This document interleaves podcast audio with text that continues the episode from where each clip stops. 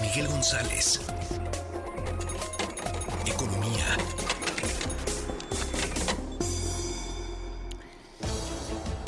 Bueno, se publicó en el Diario Oficial de la Federación que em, la Secretaría de Infraestructura, Comunicaciones y Transportes, en su calidad de coordinadora de, eh, de, ese sector, va a llevar a cabo la actualización del capital social y la transferencia de la totalidad de las acciones representativas del gobierno federal para eh, el Aeropuerto Internacional de la Ciudad de México.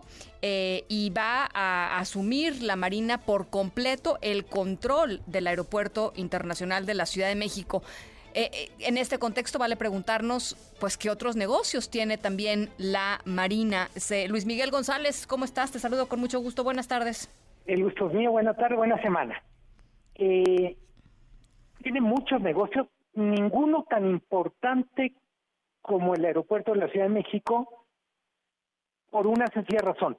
Con todas las quejas que tengamos de este aeropuerto, es el aeropuerto más grande de México, uno de los más grandes de América Latina y vamos a decir que sigue siendo una minita de oro o una vaquita lechera aunque esté un poquito anémica.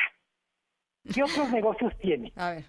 Eh, está en construcción, pero va a ser también muy importante el corredor interoceánico, que va de Coatzacoalcos a Salina Cruz, que une, digamos, el Pacífico con el Golfo o con el Atlántico, como le queramos decir. ¿Cuándo se supone que queda listo el corredor? Los tiempos, vamos a decir que son la carretera y el tren tiene que estar listo este año. Ya. Y aparentemente no habrá problema a diferencia de otras obras. Pero propiamente el corredor, que incluye 10 parques industriales mm. o polos industriales, va va a estar funcionando para el próximo sexenio. Ya. Eh, no hay manera que sea antes porque se trata de inversiones privadas y por un montón de cosas. Sí, eh, importantísimo de todas maneras este ese proyecto, ¿no? Importantísimo. Sí.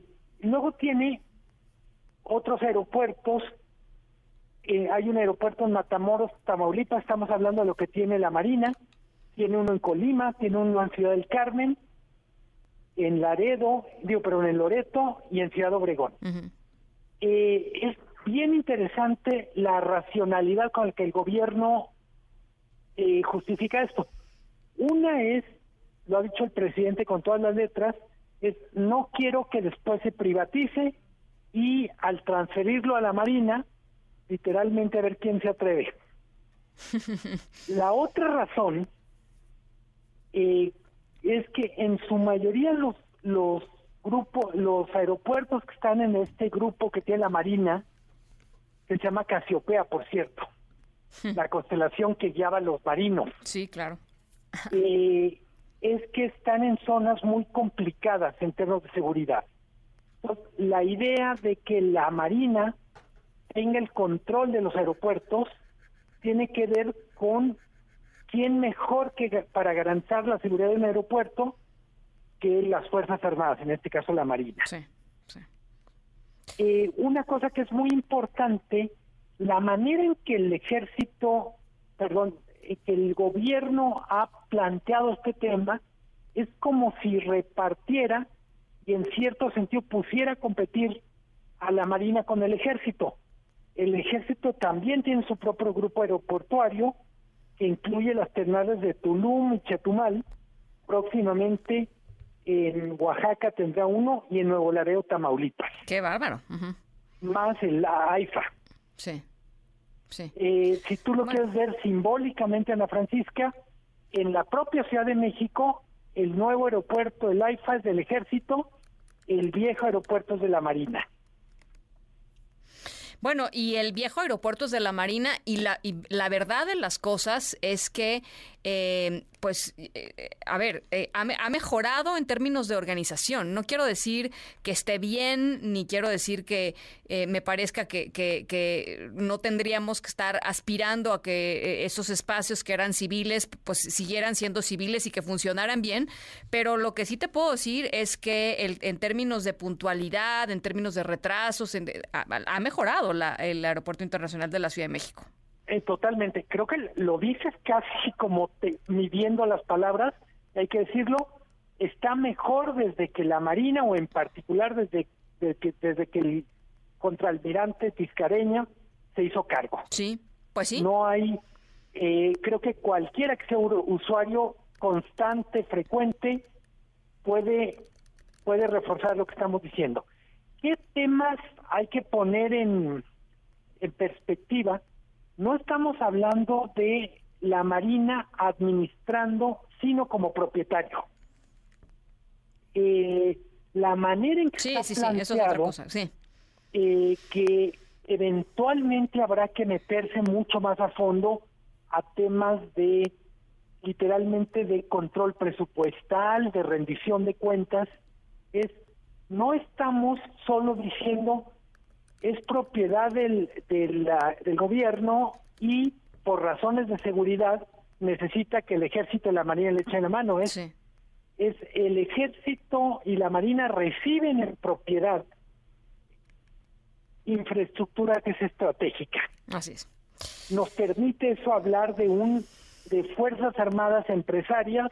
Por supuesto que sí. Pues claro, pues hay Eh, ganancias, ¿no? Mientras haya ganancias, pues Y, y creo que es un hecho relativamente nuevo en México, o mejor dicho, es totalmente nuevo cuando vemos la escala de la que estamos hablando. Es verdad que el ejército tenía algunos negocios relativamente pequeños, eh, por ejemplo el Banco del Ejército, que es de Hacienda, pero que opera para el ejército, eh, vamos a decirlo de la manera más amable, esto es un experimento. ¿Cómo van a funcionar en todos los sentidos? Tú decías, Ana Francisca, ¿qué servicio al público van a dar? ¿Se podrá mantener eh, lo que se hizo en, el Aeropuerto Internacional de la Ciudad de México por un periodo más largo? Eh, hay que recordar, la Marina recibe un aeropuerto que tiene muchos problemas, pero además que tiene pocos recursos. La mayor parte de recursos que genera el aeropuerto están destinados a pagar el aeropuerto que no se hizo. no, pues Son nego- ne- 4.800 millones de negociazo. dólares lo que quedó debiendo. negociazo, en fin. Eh, Va- va a ser, eh, es el principio de un, de un, de una etapa en términos de administración pública. Lo hemos comentado, sobre todo los politólogos lo han dicho con mucho énfasis. Es una de las herencias más complicadas que dejará López Obrador a Pues su sí, sucesor pues sí. o sucesora, simplemente porque eh, vamos a tener un ejército haciendo cosas que no hacía, empoderado y Rico. en muchos casos Sí. hay que enfatizar los mecanismos de rendición de cuentas del ejército son diferentes no no necesariamente implican corrupción pero sí menos transparencia Lo dijiste muy diplomáticamente, mi querido Luis Miguel González, pero tienes toda la razón. este, en fin, es, es un panorama interesante el que, el que planteas eh, y estamos en ello. sí no se te olviden dos nombres grupo Casiopea y grupo Olmeca Ma- Maya, Olmeca, Maya, eh, Tolteca, ¿no? Me parece que es. sí mira al que se le olvidó fue a mí Oh, oh. yo te que quería que te quería dejar de tarea un abrazo, Luis Miguel. un abrazo Ana Francisca buena tarde